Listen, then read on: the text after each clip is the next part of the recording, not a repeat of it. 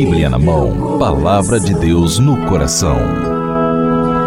Foi teu coração, teu coração me ensinou, me ensinou a fazer da vida uma esperança só. Bom dia, meus irmãos e irmãs. Chegamos ao final de mais uma semana com a graça de Deus, dia de agradecer a Deus pela semana que ele nos concedeu e também finalizar a semana meditando o Santo Evangelho. O Evangelho de hoje se encontra no capítulo 9 de Lucas, dos versículos de 18 a 22. Jesus, depois de um momento de oração com os discípulos, num lugar distante, afastado, longe da agitação do cotidiano, onde o tempo parece passar mais devagar, faz duas perguntas para os discípulos. Jesus quer saber o que as pessoas dizem a seu respeito, o que é que elas conhecem, quem é Jesus para as pessoas. E Jesus também pergunta para os discípulos: Quem sou eu para vocês? O que ele ouve de resposta,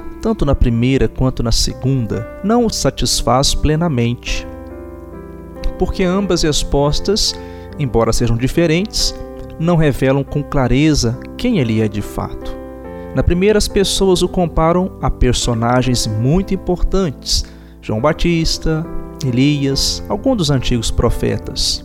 Mas ninguém diz que ele é o Messias, o Filho de Deus. Os discípulos, na pessoa de Pedro, respondem corretamente: o Cristo de Deus. Mas Jesus percebe que, mesmo acertando na resposta, ainda há certo equívoco, pois o Messias que Pedro esperava era o Messias da concepção judaica, ou seja, aquele que viria com poder, com glória e que resolveria sozinho todos os problemas e não sofreria. Aqui está uma das razões porque Jesus os proíbe severamente que contassem isso a alguém. Ele não queria que fosse transmitida uma ideia equivocada sobre ele, pois as ideias equivocadas sobre ele já haviam muitas. A outra razão da proibição é que só saberemos verdadeiramente quem é Jesus se nos comprometermos com ele. Não basta que alguém nos ofereça uma ideia pronta, acabada sobre Jesus. É preciso comunhão, compromisso, assumir sua missão, ir com ele até Jerusalém e enfrentar as perseguições, as cruzes. Somente assim saberemos quem ele é. Quem recebe uma ideia que já vem pronta não vai entendê-lo em sua plenitude, como há muitos que ainda hoje seguem Jesus de forma equivocada. Amados irmãos e irmãs, temos então algumas das razões por que Jesus proibiu que os discípulos dissessem a outros quem ele era. Além disso, se eles espalhassem essa ideia, seu caminho até Jerusalém poderia ser desviado. Aqui entendemos por que mais adiante nesse mesmo evangelho Jesus chama Pedro de Satanás e pedra de tropeço, exatamente porque Pedro queria desviar Jesus desse caminho de sofrimento. Ele não havia entendido que sem passar pela cruz não haveria ressurreição.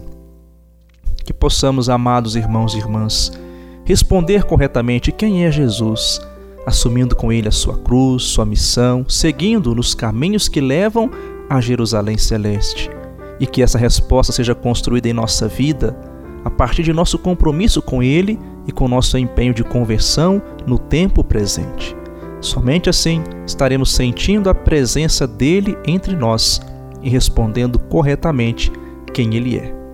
O Senhor esteja convosco, Ele está no meio de nós. Desça sobre todos vocês a bênção do Deus Todo-Poderoso, o Pai e o Filho e o Espírito Santo.